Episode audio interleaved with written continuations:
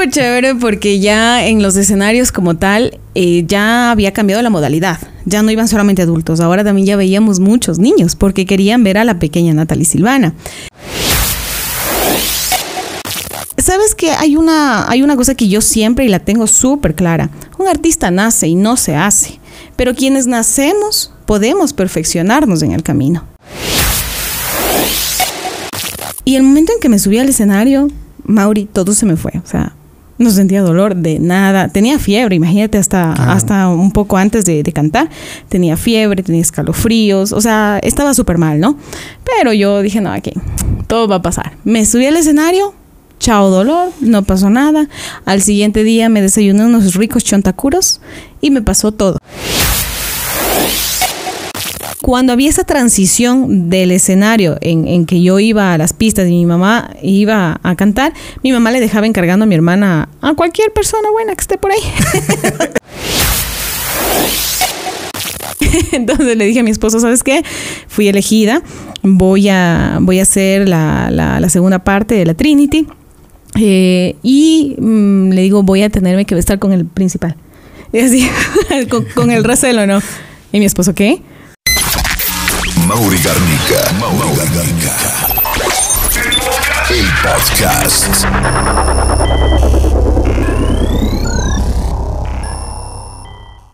Hola, hola chicos, bienvenidos a este nuevo episodio de podcast. Hoy nos acompaña Natalie Silvana, ella es hija de Máximo Escalera. Un gusto tener a Natalie. Muchísimas gracias, Mauri. Eh, bueno, un saludo muy especial a todos quienes nos están viendo. Yo también veo tu podcast, así que gracias por esta invitación. Estoy muy contenta de compartir con todos ustedes y hoy de seguro vamos a, a contar algunas cositas que no sabían. Muchas gracias. Ya tuvimos la, la oportunidad de, de, conversar con tu papá acá y realmente fue un, un gustazo. Y ahí ya nos comentó algunas cosas sobre ti, ya conocemos algo de la historia de ti, pero qué mejor escuchar tu versión. Eh, ¿Cómo empieza a muy temprana edad Natalie Silvana? Cuatro años. ¿Cómo es esa, esa niña en los escenarios? Bueno, ay, bueno, hay tantas, tantas historias, anécdotas que, que, contar, pero esos cuatro años son atesorables, ¿no? Inolvidables. A ver, a mí siempre me gustaba o me ha gustado cantar. Desde muy pequeña yo ya manifestaba esa inquietud. Yo cogía el, el cepillito de peinarme o de lavarme los dientes, me subía a la cama como si fuese un escenario y ya me ponía yo a cantar y bla, bla, bla, bla, bla. O sea, en ese entonces el la, la, la, la, la, tararear, lo que sea para mí ya era cantar. Era mi vida. De hecho, tengo una, una foto por ahí en, en algún momento que, que, me habían tomado. Entonces, cuando ya eh, damos el gran paso, realmente fue algo maravilloso. Me voy a ir a ese momento en el que fuimos al estudio de grabación en la ciudad de Guayaquil. Allí tuvimos la oportunidad de, de grabar la primera canción y me acuerdo la, la, el, el, el, el, señor que estaba encargado del estudio, el productor eh, me decía, ¿no? Como, como tal cual le dices a un niñito chiquito, no, mira, tienes que hacer esto, ¿verdad? Y yo era como que, ah, sí, sí, no pasa nada. O sea, no, no, no le daba como que en ese entonces la mayor importancia, ¿no? Siempre he sido obediente, pero... Bastante confianza en sí mismo, ¿no? Sí, sabes que y, y como que ese amor, papás, ¿no? ajá, y, y, eso de querer cantar a mí me, como se dice, brotaba por los poros. Entonces para mí era eso lo bonito. ¿Quién era el, el de la el de la idea, papá o mamá? Los dos prácticamente los Papá dos. sí pero quería exponerte así, mamá. Las mamás siempre cuidan a, la, a, la, a, las niñas un poquito. O sea, yo no sé realmente si exponerme o no, porque sería el término. ¿Por qué razón? Porque nosotros nunca, de alguna manera, nunca pensamos que esto iba a ser así. ¿No? O sea, de, de que eh, íbamos a grabar una canción y que se iba a convertir en un éxito y que luego esto iba a ser, pero a nivel hasta mundial. Eh, no, o sea, yo gracias a Dios fui la primera niña en el Ecuador en grabar eh, profesionalmente ya a los cuatro años de edad. Ahí escuchamos a mucha gente que dice, ya empecé a los cuatro años y bueno, no sé, algunos, algunos no sé, pero, pero yo sí puedo decir que grabé profesionalmente ya claro. una producción a los cuatro años de edad. Esta canción se convirtió en un éxito en el todo el Ecuador y en todo el momento, en, en todo el mundo inclusive. Eh, y claro, era el hit momento, era la novedad que la pequeñita Natalie Silvana estaba cantando. Se convirtió en un éxito, nunca pensamos que de pronto iba, iba a ser tan, tan grande, ¿no? Toda esta situación. Pero um, son cosas que se dan, se dan con naturalidad, nunca he tenido de ninguna manera que, que, me hayan presionado, cosas así, ¿no? O sea, simplemente todo, todo surgió y Y más bien he tenido ese acompañamiento de papá, de mamá, el poder ir eh, de a poquito, me he dejado guiar de alguna manera, creo yo que eso ha sido muy importante. Hemos escuchado muchos consejos también y eso es parte de lo que he ido madurando durante ya estos, imagínate, casi 31 años, 31 años ya. Pero a veces hay un poquito de miedo a las mamás, no, no, no la expongamos. Lo suyo era como que para grabar y guardárselo para ustedes.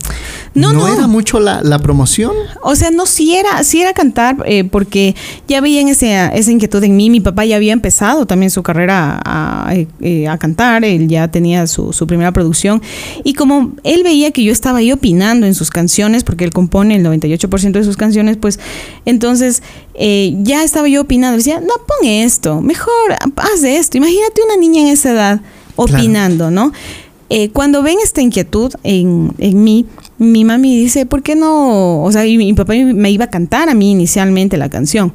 Cuando dice, ¿por qué no, no hacen un habladito con, con la nena? Mi mami. Y mi papá le dice, sí, sabes que tienes toda la razón. A ver, hagamos un habladito. Entonces ahí viene la parte de, hola, mijita, ¿cómo te fue? ¿Qué aprendiste hoy? ¿Te portaste bien? Y sin que mi papá me dijera nada, yo le dije, hola, papito, me he portado bien, hice todas mis tareas. Y ese fue el punto de partida para concluir la canción y en el corito mi mami dijo canten los dos. Y canté con papá la parte de quiero que entendamos que nuestro destino es caminar juntos el mismo camino. Eso fue todo grabamos esa canción, se convirtió en un éxito y en un himno entre padres e hijas, porque tenemos muchas, muchas historias. Natalie sabía lo que estaba haciendo en ese momento. Eh, tal vez no, no a ciencia mm. cierta, ¿no? O sea, no, no, no todo. veía la magnitud o sea, del, del, Exactamente. Del, claro. Yo no o sea, veía la magnitud. No sabía, Natalie, por ejemplo, no sabía que era famosa en ese época. No, porque no. es que en ese entonces, imagínate, todavía era, o sea, no sabía que iba no. a ser conocida, porque yo no creo mucho en el tema de la fama, pero sí, eh, no, no, ni por aquí creo que tenía eso. Simplemente era hacer algo que a mí me gustaba, que era cantar. Sube Natalia a los cuatro años y ve a la gente cantando tus temas. ¿Cómo, cómo era tu reacción? O sea, qué, qué, qué belleza. Era súper chévere porque ya en los escenarios como tal eh, ya había cambiado la modalidad. Ya no iban solamente adultos, ahora también ya veíamos muchos niños porque querían ver a la pequeña Natalie Silvana. Entonces, el momento en el que eh, yo dormía, generalmente salía de la escuela y me dormía, hacía mis deberes, me dormía para la noche, porque nosotros teníamos entre dos y tres presentaciones por día. Eso viernes, sábado y después empezaron a hacerse los domingos los eventos al mediodía, generalmente para que más familias y sobre todo niños puedan asistir. Así que cuando pasaba eso, y yo me subía al escenario, era como que, ay, qué bonito. Y, y veía muchos niños que empezaban a cantar con, con, sus papás, justamente esta partecita del coro. Era una emoción grande y yo decía, ay, qué bonito. O sea, era como que con el micrófono y viendo cómo la, cómo la gente cantaba, claro. cómo los niños cantaban.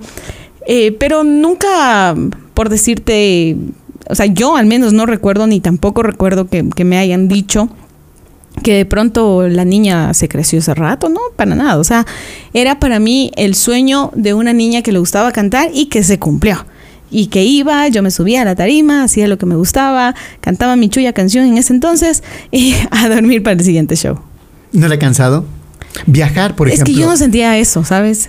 No, nunca sentí el cansancio. O sea, viajamos, viajábamos por todo lado. Y, y, recuerda que, pues, te estoy hablando del año 93, 94, más o menos. Cuando las carreteras Cuando eran... las carreteras eran hecho pedazos. O sea, realmente no te demorabas las 5 o 6 horas. O sea, te demorabas un montón. Por ejemplo, eh, trabajábamos muchísimo en Loja.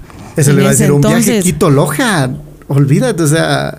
Sí, de por sí hoy en día ya nos hacemos 10, 12 horas, ¿no? Claro. Imagínate en esa, en esa época. Entonces, era, y nosotros tuvimos, bueno, tenía, teníamos una camionetita eh, inicialmente, después ya fuimos mejorando, pero los caminitos eran, eran de tierra, o sea, claro. y otros empedrados, entonces uno iba todo, literalmente. Hasta para una niña, eso digo, o sea. Claro, o sea, uno iba durmiendo, pero sabes que siempre fui buena en ese aspecto para viajar. No tenía esto, estos problemas que a veces la gente tiene de, de que viaja y van por ahí en, en, el camino. Yo no, yo no me mareaba, yo iba viajando tranquila, porque yo sabía que ya nos íbamos a cantar. O sea, para mí era una emoción también porque... El saber que llegué y Exactamente, y muchas ocasiones, bueno, ya un poquito cuando yo ya tenía unos 6, 7 años, eh, ya tenía más canciones con mi papi también. Entonces se daba que mientras papá cantaba, yo ya estaba jugando con los niños. Entonces hacía amistades. Yo llegaba, cantaba mi canción y después los niños que fueron a verme ya pues, se ponían a jugar conmigo. Ya ensuciaba el vestidito claro, Silvana. Exacto. Entonces, como ya sabía que era el último show, entonces ahí sí yo acogía, me bajaba y vamos a jugar a las cogidas, a las congeladas, a lo que haya y, jugábamos ahí con los niños. Ah, chévere sería de que alguien, algún niño nos deje un mensaje que algún niño que jugó con Natalie sí, Silvana. De, de, hecho, sí, me pasa a veces que vamos a las presentaciones, me dice, yo tengo una foto contigo cuando eras, cuando eras una niña. A ver. Y, ahí estoy, pues tal cual, ¿no? Con los vestiditos, el peinadito que mi mami me, me hacía. Y me decía, sí, yo te vi en Santo Domingo, en Quevedo, en Machar, en Guayaquil, en, en, Ibarra, en Tulcán, etcétera, etcétera, ¿no? Pues y, y ahí nos mandan, nos mandan la foto. Entonces son cosas, recuerdos que son únicos, de verdad. O sea, es, es, una, es una etapa maravillosa que yo le agradezco a Dios de haberme podido dar ese don. Tan temprano tan temprano, sí, o sea, ya te digo, nunca sentí cansancio, yo era, dale, va, y siempre he sido como que muy activa en ese sentido, entonces no, yo puedo estar enferma, creo que a la mayoría de artistas nos pasa, creo, pero yo puedo estar enferma, de hecho algunas veces estaba así o, o nos hemos sentido mal tal vez por algún duelo, alguna situación, pero cuando te subes al escenario, sobre todo cuando uno está enferma, me, pasó en algún momento, eh, cuando estaba en Guayaquil, eh, yo estaba grabando una novela en Guayaquil, en, un canal, y, mm, y, al siguiente día yo tenía que viajar al oriente. Eh, comí en el canal, algo me hizo súper mal, pasé la madrugada y la mañana en, la clínica, estaba con, con, los sueros por aquí, sueros por acá, que no sé qué, y el doctor me dice, no, no, ¿sabe qué? Usted no puede irse porque está súper mal. Así que digo, ¿cómo que no me voy a ir? Le digo, si yo tengo presentación en el Oriente, le digo, así que no. Me tocaba llegar a Quito y de ahí coger carro para, para irme al Oriente. Y me dice, no, mire, si se va de aquí, usted me firma el documento de responsabilidad de cualquier cosa que le pase, porque aquí no nos vamos a ser responsables. digo, doctor, no hay ningún problema. Así que me mandaron con un montón, una funda llena de pastillas. Y dije, yo me voy. Eh, viajé, me acuerdo, llegué a Quito y con mi fundita viajamos. Resulta que llegué al, show, más o menos ya era diez y media, yo me presentaba a la medianoche, era el, show principal. Así que a la señora le dije, solamente téngame un caldito de gallina criolla, suficiente. Me comí un, un caldito, un consomecito. Y el momento en que me subí al escenario, Mauri, todo se me fue. O sea, no sentía dolor de nada. Tenía fiebre, imagínate, hasta, hasta un poco antes de, cantar. Tenía fiebre, tenía escalofríos, o sea, estaba súper mal, ¿no? Pero yo dije, no, aquí, todo va a pasar. Me subí al escenario, chao dolor, no pasó nada. Al siguiente día me desayuné unos ricos chontacuros y me pasó todo. y ya no tuve que acabarme toda esa fundota porque de verdad estaba súper bien. Entonces, son cosas como esas que yo definitivamente digo, la música me escogió, doy gracias a Dios por haberme eh, regalado este don y voy a seguir haciendo música hasta el final de mis días porque es mi vida. ¿Cómo es ser la hija de Máximo Escalera? A ver. Responsabilidad. De todo un poco, pero es bonito, o sea, es una etapa maravillosa. Em, yo, yo lo iría como que dividiendo en, en partes, ¿no? Eh, ser hija de Máximo Escaleras, hablando de, esa relación de padres e hijos, em, ha tenido sus momentos chéverísimos. ¿Es exigente tu papá? Y de exigencia también. Sí, sí, sí. ¿Es sí. bravo? A veces, a veces. Ahora ya conmigo no, porque ya no puede, ya me casé, entonces ya no hay como... soy harina de otro cosa. Ya soy harina de otra cosa.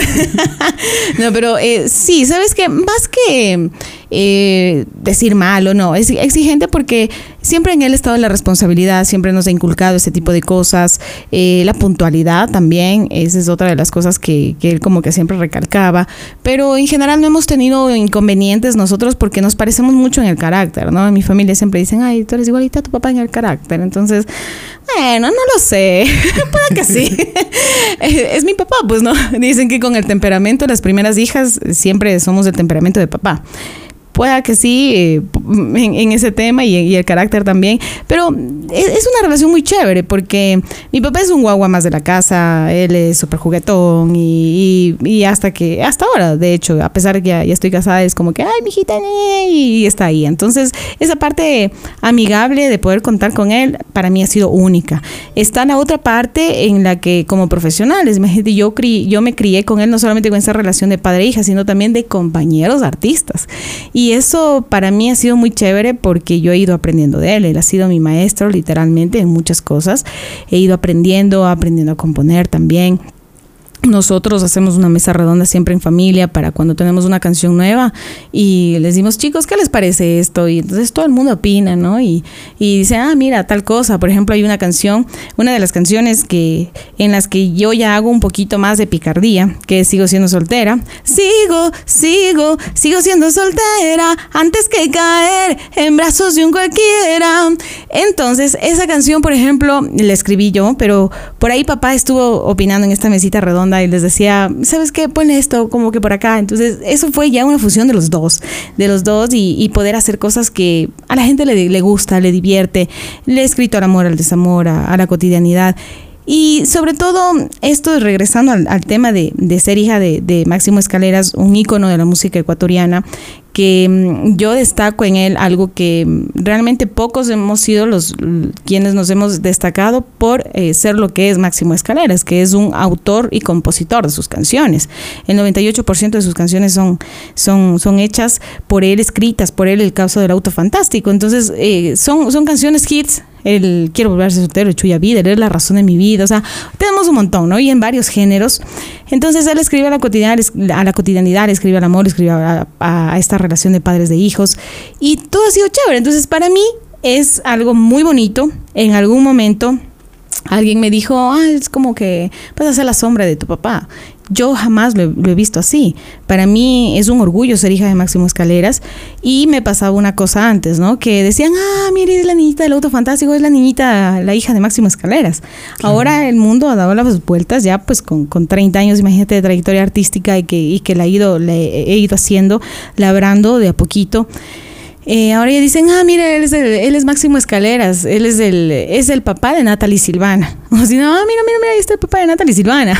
y cositas así, ¿no? Ya se ha ido, se ha ido cambiando. Y son, son detalles que a uno le llenan, pero siempre voy a estar orgullosa de, de ser hija de, de, un gran cantautor. Yo diría que de los pocos showman inclusive que, que existen en, en nuestro país. Y nada, pues a continuar su legado, porque eso es algo importante. Hay, por ejemplo, de que eh, ustedes ya tienen preparación, ¿verdad? No es como, como, como Máximo, que Máximo muchas veces lo he dicho, yo compongo porque eh, me nace, es de moda, eh, es, él tiene un estilo empírico, simplemente porque se escucha bonito, pero resulta que ese se escucha bonito es lo que pega, ¿no? Y, ahí está el resultado de muchos hits de Máximo Escalera, porque se escucha bonito, pega.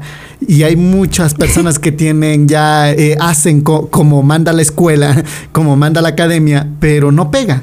Exacto. Eh, por ejemplo, tú y Christopher, que, que ya son los hijos, son más de escuela, son más de la, la academia, ¿no? Los dos. Verás, yo diría que eh, en, en, Natalia Silvana hay una hay una, una mixtura, diría yo, porque mira, yo tuve una preparación también en el conservatorio, tengo una licenciatura en música que también hice, pero ya la hice de, viejita, ¿no?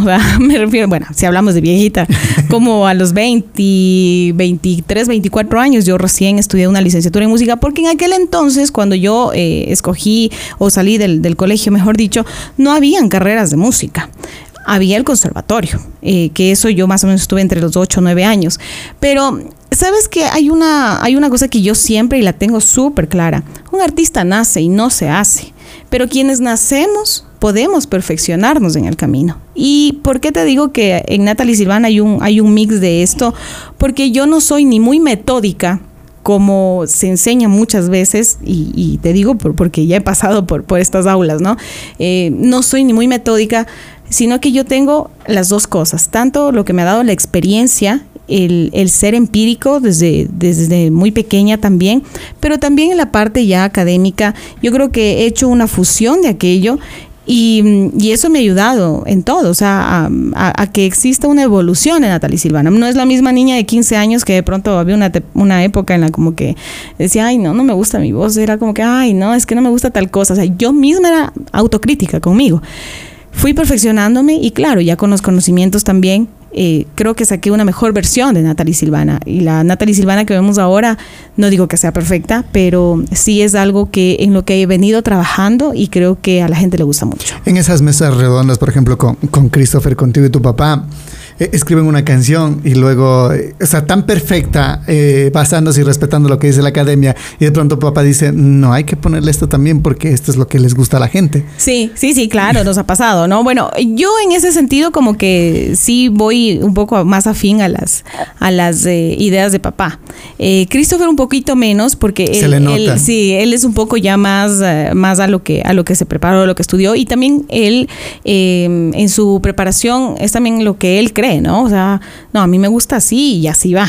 Sí es un poquito más, más cerrado, pero, pero eh, al final del día, cuando eh, vas avanzando y también la experiencia te da ciertas cosas. No es el mismo, por ejemplo, hablando de mi hermano, no es el mismo Christopher cuando empezó, porque él hizo una primera producción que era toda pop y, y mm, a ver, era pop y algo de, de, de bossa, bueno, algunas, algunos géneros que él los aprendió en la universidad.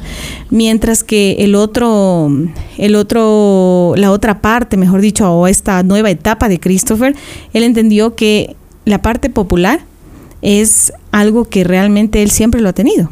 Y, y ahora ya está haciendo pasillos, boleros, cumbia, eh, que son otros géneros que realmente sí también lo podía hacer y Y escribe ven- muy y lindo. se vende ¿sabes que más sí? también. Se vende Sí, más. también, por supuesto. O sea, yo creo que como, como se dice normalmente la música popular, es eso. O sea, empezando, si vamos a desglosar la, la, la- la palabra, lo popular es eso. O sea, simplemente que atrae masas, que la gente nos sigue y que estamos ahí. ¿Y por qué no seguir avanzando en aquello? ¿Cómo era, cómo era ver eh, a tu papá, por ejemplo, salir los fines de semana y ausentarse de casa dos, tres días?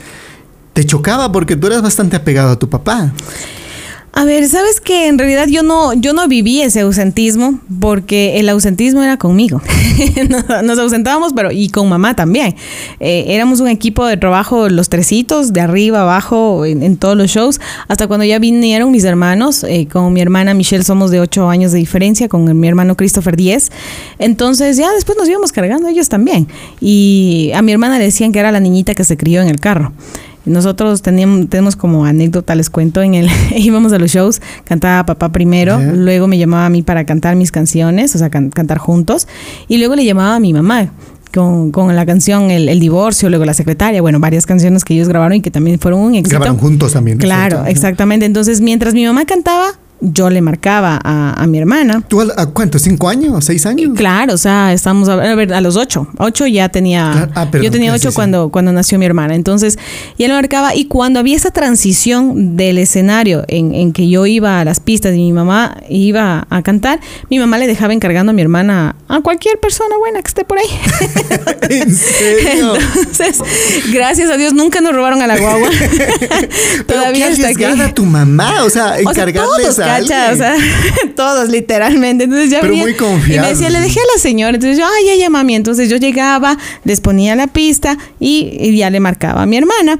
Eh, claro, eran, eran minutos de pronto, no, no era mucho, pero pasaba ese tipo de cosas. Pero Y- bueno, a veces y los prios, los música. prios también, o sea, son, son buena gente, ¿no? Los prios. Sí. Yo, yo la marco a la hija de Máximo Escalera y felices ellos cuidándole a la hija de Máximo Escalera. De ley, de ley. Pero- O sea, son, son, son cosas que, que como, como te digo, para nosotros, o sea, no sentimos ese ausentismo para nada, porque todos trabajábamos juntos hasta ahora. Pero había una época en que, por ejemplo, ya se quedaba mamá en casa con, con los dos niños. Eh, sí, despuésito, ya Pero cuando ellos estaban un poquito. tú le acompañabas a tu papá. Claro, es que siempre yo cantaba con él. Ya después, cuando yo más o menos a los 12 años empiezo mi carrera artística como solista, ahí sí, en cambio, era el máximo por un lado, Natalie por otro lado, porque ya nos, ya nos contrataban en, en diferentes lugares. Y ya pocos eran eh, los lugares en donde íbamos a cantar juntos. Ahí, en cambio, mamá era la que me acompañaba a mí. Y ahí veíamos con quién dejábamos a mis ñaños, o a veces también ellos iban conmigo. Y mi papi se iba con otras personas más. Entonces, eh, ahí nos fuimos organizando. Y a la final. Pero siempre trabajaban en familia, ¿no? Sí, en familia, en familia siempre. O sea, esa ha sido una, una gran bendición, yo diría que. que ¿Fortalece tenemos. eso? Claro. ¿A la familia? Claro, muchísimo. Nosotros somos súper unidos, sabes que eh, siempre hemos estado todos para uno, uno para todos, en los proyectos de todos. Fuimos creciendo, cada uno de nosotros, los tres hijos, eh, pues eh, tenemos nuestras profesiones aparte, y yo soy abogada también, mi hermana es chef, mi hermano tiene la licenciatura en música, pero a pesar de que cada uno tenemos nuestras profesiones y hemos también, en mi caso también estado ejerciendo en aquello, pues o sea, siempre la parte musical era como que, ah, no estás, pero aquí en la música, ven, aquí nos unimos, porque aquí siempre hemos estado cada uno juntos. por su lado, pero en la música se juntaba. siempre, siempre. Y por, por ejemplo, me imagino de- debía ser chévere porque se van a un contrato que siguió en, en la playa en Salinas. Quedémonos unos dos días más aquí. Sabes que, verás, anecdóticamente, Mauri, te cuento que no teníamos esas cosas así. ¿En serio? En serio, te juro que no, porque eh, lo que pasa es que teníamos una agenda bastante apretada, gracias a Dios, eh, que, que muy pocas veces nos quedaba como que ese espacio, o solamente íbamos, cantábamos y de ahí ya teníamos que prepararnos para la siguiente semana para hacer algo diferente. Entonces fueron realmente contadas las veces en las que nos quedábamos a hacer turismo, literalmente, ¿no? O sea, o porque ya, ya, ya después no, o sea, realmente era súper complicado, o querías descansar de los viajes larguísimos que se tenía, porque las carreteras antes no eran... Estás revelando que fuiste explotada laboralmente. No, no, no, no. Explotación No he infantil. dicho eso. no, pero no quería. Mira, imagínate que me pasaba, era chistoso porque a los 15 años, pues, ¿no? Tienes amiguitas que ya empiezan a hacer las fiestas de 15 años. Yo también tuve mi fiesta de 15 años, pero me decían, ¿no? Eh, te invitábamos para que vayas a nuestra fiesta de 15 años, así alguna X de amiga, ¿no? Y yo les decía a mi, a mi papi, ¿no? En ese entonces, papi, me voy a ir a una fiesta de 15 años. Pero mi hija dice, vamos a ir el fin de semana a cantar en X lugar. Dice, pero ya te diviertes ahí, mi hija, no hay ningún problema. Y yo, eh, no. O sea, yo voy a cantar allá. De 15 años Claro, diferente. y ahí, claro, empezábamos ya con ese tipo de te- sí cosas. te Ajá. Pero en general, ¿sabes ¿Y qué? te quedabas en alguna fiesta? ¿Sí te Eh, quedaste algunas veces? eh, Algunas veces salí, pero sabes que tampoco era, y, y- y eso les iba a explicar que tampoco he sido como que alguien de salir Fiestera. muchísimo, ajá, no, y yo ya tenía mis 18 años, después 19, 20, y, y no, no, no, o sea, no es que veías a Natalia Silvana farreando, ya te digo, para mí sí era mucho mejor, o sea, para mí los fines de semana y para, en general creo que para los artistas, nosotros no tenemos feriados, no tenemos esos fines de semana en los que puedes hacer un montón de cosas, porque un artista está cantando, y eso era, mucha gente me decía de pronto, ay, pero ¿y usted sí tiene vacaciones? O sea, claro, yo tengo vacaciones, pero de lunes a jueves, porque ya, ya- ya llegaba viernes, sábado y domingo y para mí era trabajo. ¿Y cuándo cogían Y vacaciones ustedes con, con la familia, por ejemplo? Mm, Creo que casi nunca, la verdad. es que imagínate, ya por la música viajábamos por todo el Ecuador y, y también eso nos permitió estar en otros países. Entonces ya conocíamos, íbamos y para nosotros eso era ya súper chévere. O sea, no, no, como te digo, no, nunca vimos el otro lado La tal vez de, exactamente, turistear. de turistear. Eh, cuando podíamos, íbamos. O sabes que también nos, nos dedicábamos a hacer la gira de medios íbamos de pronto a algún lugar y no lo habíamos visitado, entonces al siguiente día era, vamos a hacer gira de medios y nos vamos a, a- a radio tal, a- al canal XY, así, y, y eso nos gustaba. Claro, bueno, ya Así cada uno se va acomodando, ¿no? Sí, o sea, un estilo de vida diferente, pero bonito. Claro. Y sobre todo, como ya estabas desde los cuatro años, ya eso te iba pareciendo normal. Para mí toda la vida eso fue normal, de hecho. Claro. Más bien la- las fiestas, las farras que, que escucho así algunas amigas que me dicen, ah, es que no, yo sí farreaba en esto. Y yo, ah, chévere. O sea, bien, pero yo no. Cada uno tiene diferente, claro. Y por ejemplo, los programas en el colegio, ¿qué era? A ver, los programas Y en- papá no estaba, por ejemplo.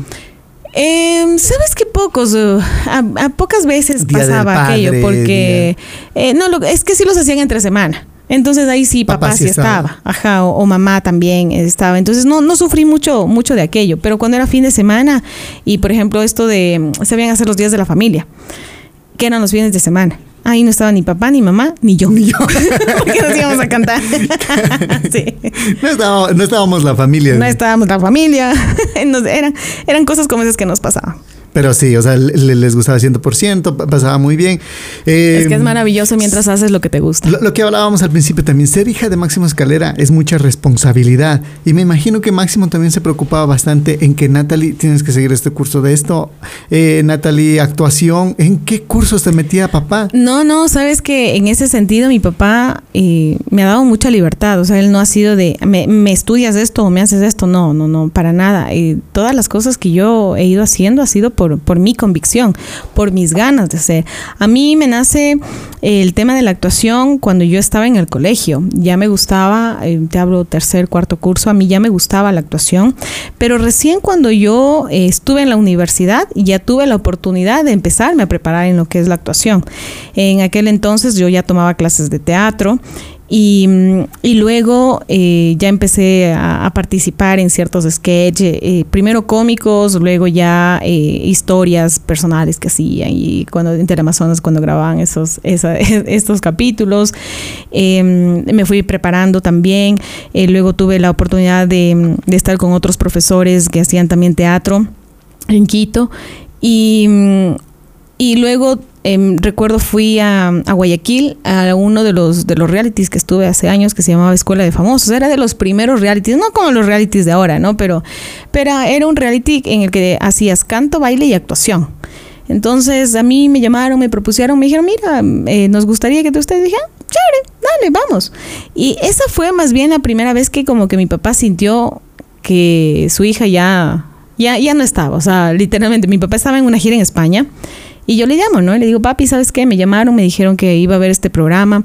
Tengo que irme a vivir en Guayaquil como unos cuatro o cinco meses. Le digo, yo ya tenía mi carro.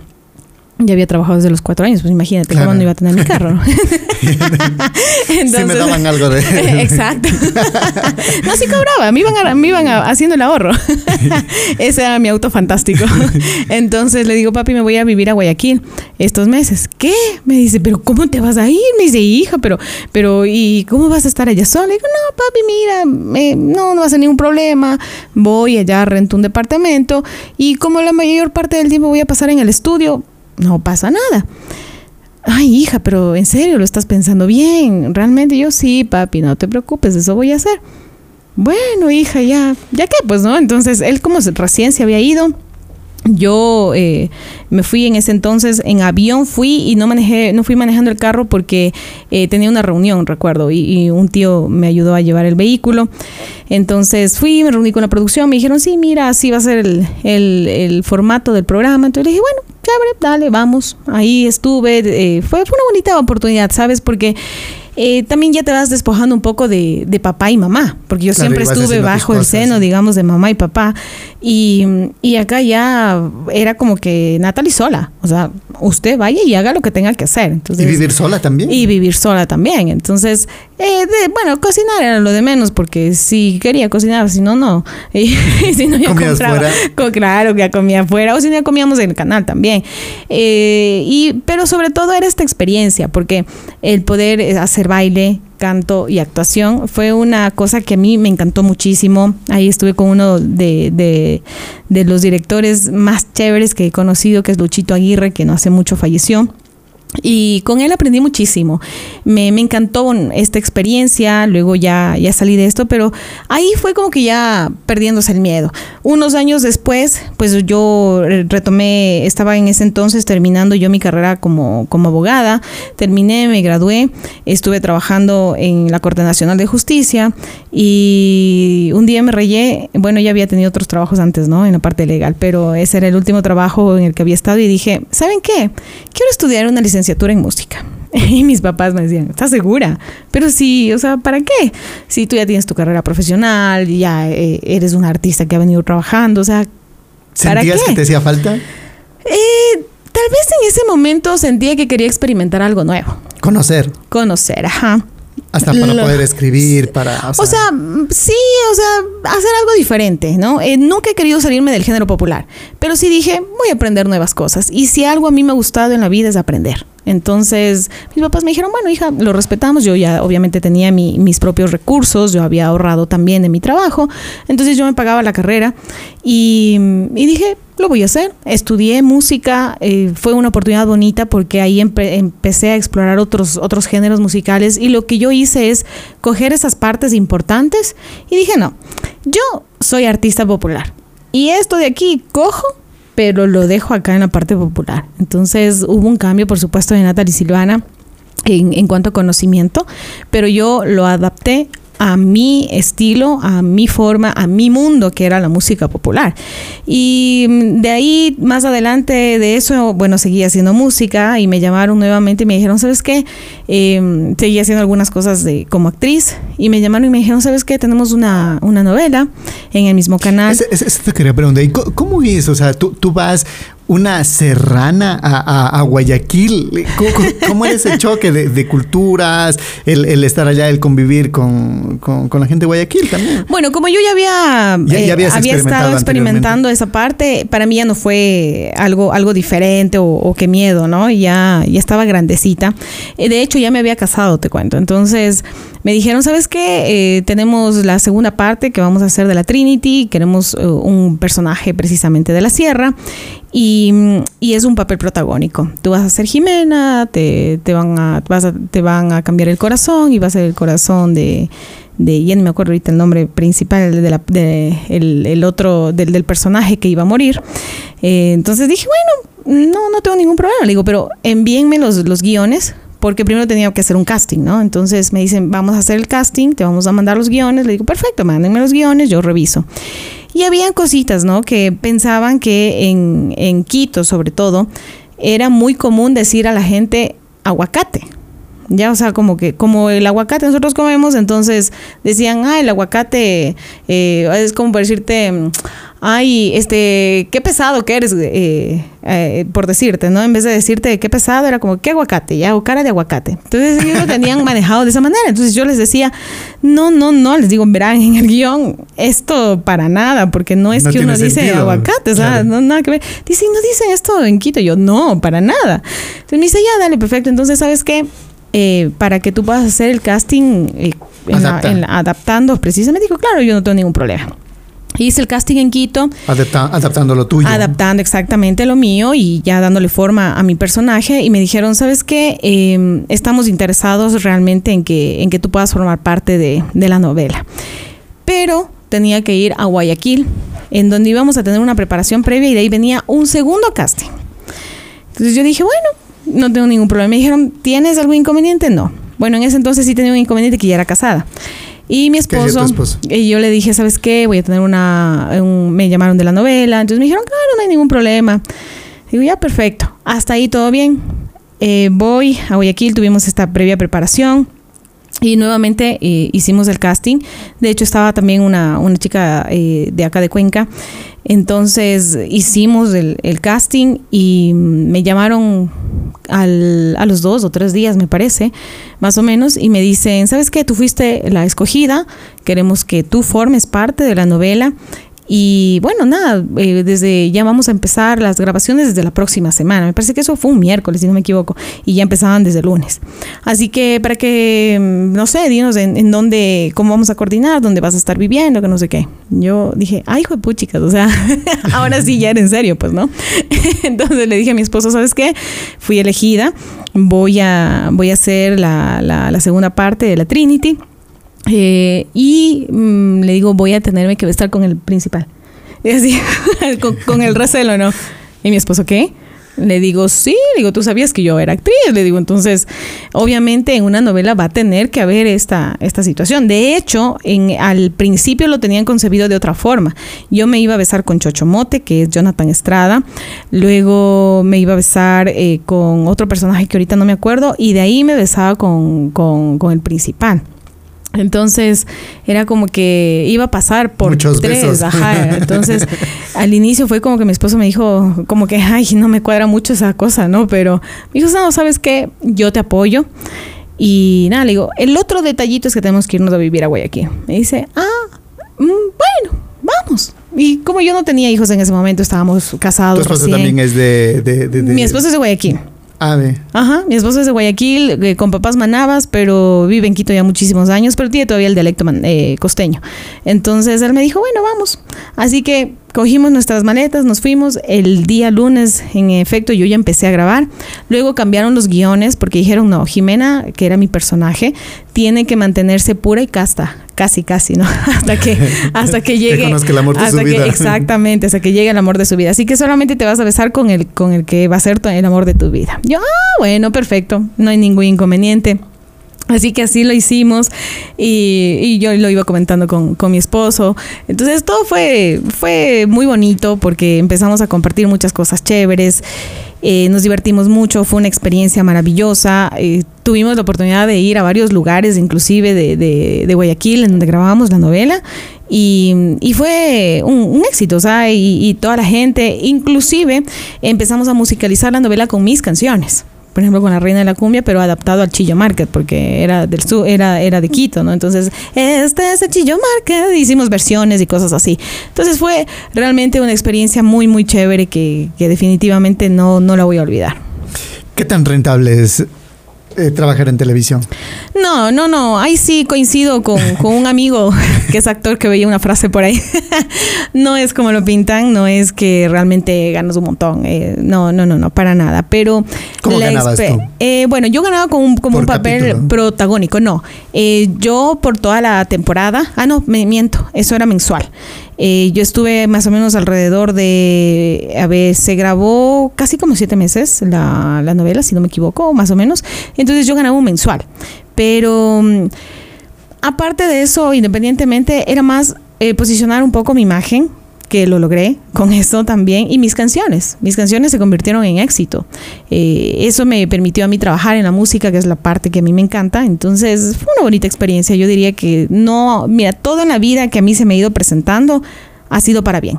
Y yo eso es lo que agradezco, que Dios me ha brindado las oportunidades y Él ha puesto en mi camino las cosas que han tenido que estar ahí, las he sabido aprovechar y las voy a seguir aprovechando. Claro, y, y, o sea, eh, lo tuyo más fue por posesionar tu marca antes que por la, por la cuestión. Exactamente. Y por aprender la Sí, experiencia. La experiencia, ¿no? La- Y, y- y es súper chévere, porque Claro. además ahí te codeas con, con gente que ya tiene mucha experiencia Claro. actualmente hablando también, ¿no?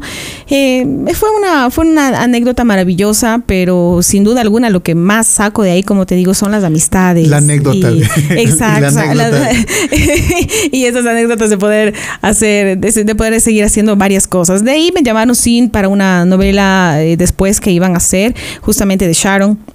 Pero ahí sí yo ya eh, puse otro precio, entonces, ah, y aparte querían hacer una gira de shows en donde íbamos a cantar canciones en vivo, ¿no? Entonces ahí obviamente eh, lo que, lo que necesitaban eran personas que, que canten, por eso me estaban Claro. buscando a mí, pero eh, yo no podía dejar, honestamente, te digo, yo no podía dejar un show mío de Natalie Silvana por hacer un show de lo de la novela, ¿sí? Y, y en ese entonces yo les dije, yo no tengo ningún problema, eh, hace, hacemos la novela, pero los shows es un pago aparte. Y tanto, tanto cuesta. Entonces ahí ya hicieron números y, y como que dijeron, chuta, ¿no? como que mejor ya, ya vamos a ver. Y bueno, después cambió toda la, la temática.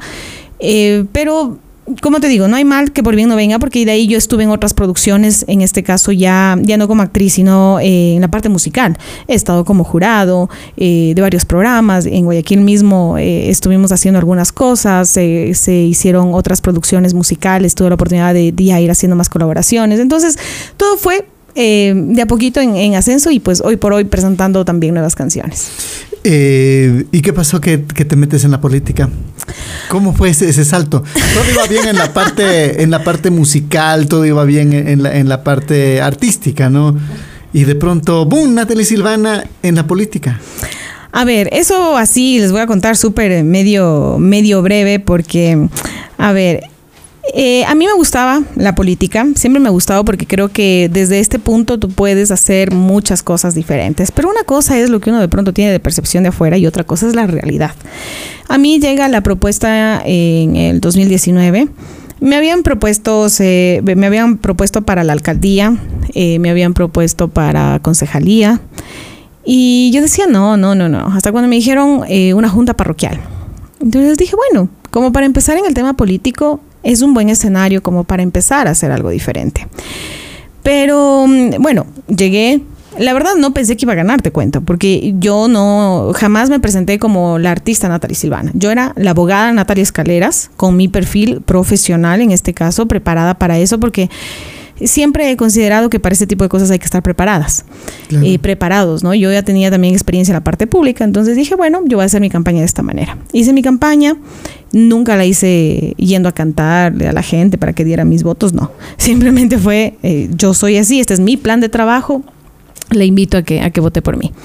Eh, fue una cosa que, como te digo, cuando está todo para darse, se da simplemente. Yo inclusive en la sierra trabajé con, con un partido político que nadie en la sierra le da votos y con ese gané.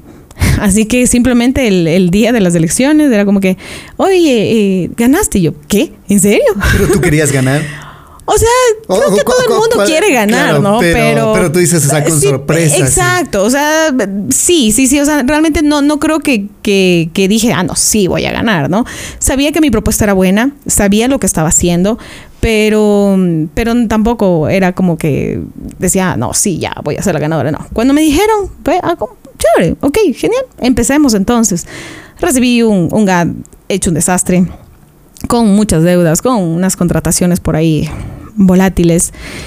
Pero todo eso también fue una experiencia eh, que me permitió ir eh, primero rompiendo un poco las barreras machistas, porque al principio fue muy complicado.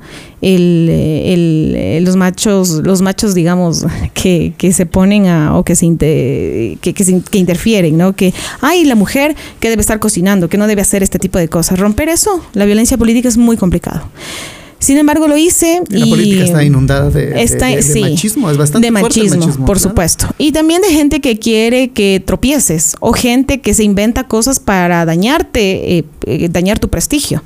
Entonces, en ese momento, pues simplemente eh, ah, me hice la vista gorda trabajé, puedo decir que ahora las cosas que vemos en la parroquia han sido mi trabajo, mi esfuerzo, el golpear muchas puertas, eh, que eso es muy importante, y hacer de verdad gestión, saber a lo que tú vas. Y no es eh, un tema de hacer las cosas negativas, sino hacer las cosas bien. Me gané muchos enemigos políticos, sí, porque no les dejé hacer las cosas que estaban acostumbrados a hacer pero me voy con la satisfacción o me fui con la satisfacción de haber hecho las cosas con ética y con responsabilidad y sobre todo con dignidad. Eh, dije, aquí terminó esta parte política, pero extrañaba los escenarios. Entonces dije, no, eso voy, a, ¿tú, sacrificaste los, los, escenarios por la política? Bueno, vino, vino la pandemia. Entonces casi fueron dos años, imagínate, en los que estuvimos con pandemia, los artistas no teníamos eh, shows o los teníamos solamente de manera digital, pero sí, sacrifiqué mucho esa parte yo extrañaba demasiado. Entonces ya cuando iba a terminar, igual, vinieron a mí un millón de propuestas en estas últimas eh, elecciones nuevamente, querían que me relija. Dije, no, definitivamente quiero cantar. ¿Es Esa es mi vida. Es, sí, es mucho sacrificio porque tienes que dejar tu familia prácticamente de lado. En muchas ocasiones yo estaba solamente en territorio. En algún momento mi esposo me dijo, eh, oye, ¿qué vas a preferir, tu familia o la política? Entonces yo dije, no, definitivamente pues mi familia. Muy desgastante la política. Muy desgastante. Más que la música. Claro. No, pues ya la música me divierto. y hago divertir a la gente. Por eso elegí esta parte musical y de verdad soy muy feliz con aquello. Tengo la, eh, la caja maldita por acá. Vamos rápidamente. Acá tenemos unas preguntas que, que nos envía la, la, gente antes porque sabemos que estamos un poquito con el tiempo. Sí.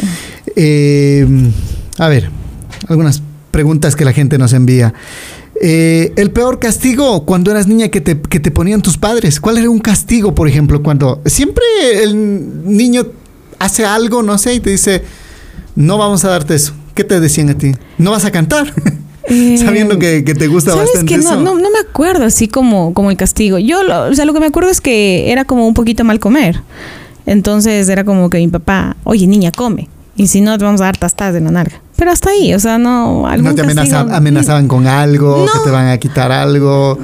No, yo creo que fui una niña muy consentida y creo que hasta ahora, un poquito. y ahora mi hija. y ahora la, nieta. Eh, ¿has, visto, ¿Has visto películas prohibidas de soltera, dice? Eh, no. No, no, no, no, he sido, no he necesitado, la verdad. ¿No he tenido curiosidad? No, no, no, o sea, no. ¿Qué tal cocinas, dice? Ah, sí, cocina rico, la verdad. Mi esposo sí, sí, sí me gusta, pero ese ratito que voy a hacer a mi familia, hay algo, o sea, si me dices, tengo un tiempo libre, vamos a cocinar, digo, no, vamos a cantar.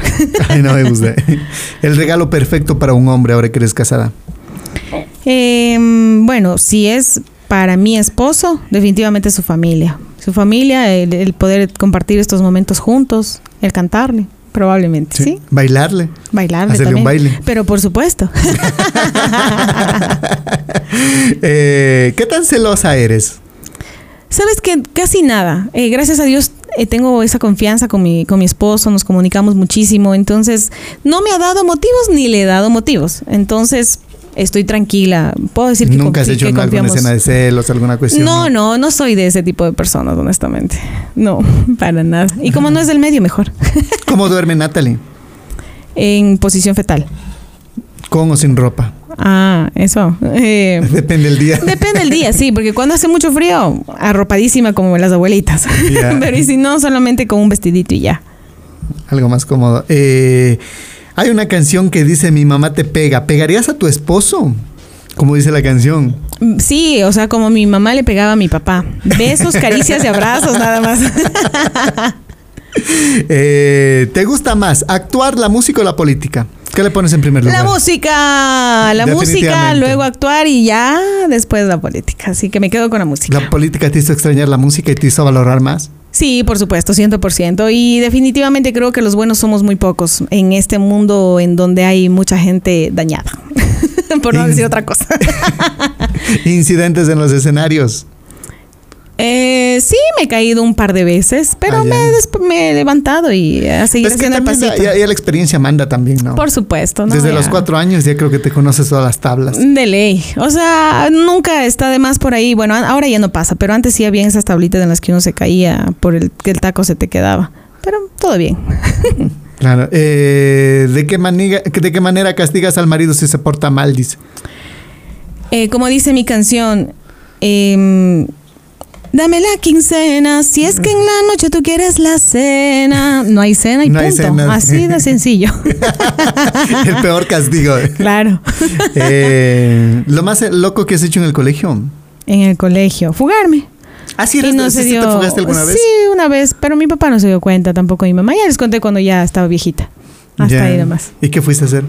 Eh, me fui a ver con mi enamorado, que era mi vecino de al frente. en ese entonces. ajá. Ya nunca se enteraron nadie. No, después sí mi papá se enteró y, ¿Y no le gustó. Es que tenía, a ver, en ese entonces ya creo que tenía 16 o 17 años, pues, pero, y él tenía 20, 20, a ver, me pasaba con 5 años, entonces esa parte ya no le gustó. Y mi papá sí se puso muy bravo. Este, muchísimas gracias, Natalia Silvana. Sabemos que estás promocionando un tema nuevo. Eh, ¿Dónde lo puede ver la gente en YouTube? Claro ¿Cómo que sí, llama? en YouTube, bueno, estamos con los clásicos de Natalie Silvana, así lo llamamos, que es una, es una recopilación de Amor Sublime, de La Vasija de Barro y, y La Bocina.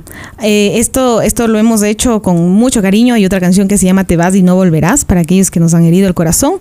Y bueno, pueden encontrar todas mis canciones en, en, eh, en Spotify, en YouTube, en todas las redes sociales como Natalie Silvana Oficial. Ahí están los clásicos de Natalie Silvana. Hay una nueva propuesta de show también que yo la empecé en el año 2018 y ahora lo estamos retomando, que es Natalie Silvana y su Sonora. Es un show con músicos en vivo que tiene la duración de una hora y media, en donde les hacemos bailar cumbia clásica, tradicional y moderna. Así que eso es lo que realmente traigo. Vengo con todo este año 2024, pues sé, estoy convencida de que van, van a venir muchas sorpresas más. Tengo canciones nuevas mías también que las he escrito, que van a salir en el próximo año. Así que, pues a todos, de verdad, decirles siempre muchísimas gracias. Y a ti, Mauri, gracias por esta invitación. Me, me encantó compartir contigo. Ya vamos a seguir. Espero estar en otro momentito acá con- contigo. Y, y un saludo especial a todos mis fans, a todos mis seguidores. Gracias por su cariño incondicional en estos 31 años. Listo, muchísimas gracias. Muchísimas gracias a ustedes. Chao. Chao. Mauri Garnica. Mauri Garnica. El podcast.